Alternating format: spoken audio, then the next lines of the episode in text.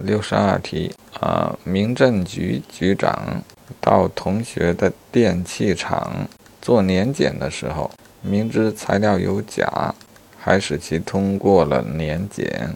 为此，电器厂享受到了不应享受的退税优惠政策。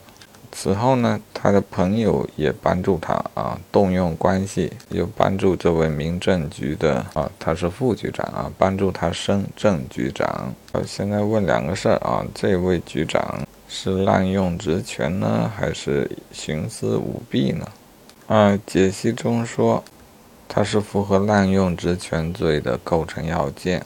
啊，至于徇私徇私舞弊到底符合否，我好像这章没读啊。题目中的选项是构成徇私舞弊、不征少征少征税款罪，那这个选项当然是错的。不征少征税款罪只针对税务局。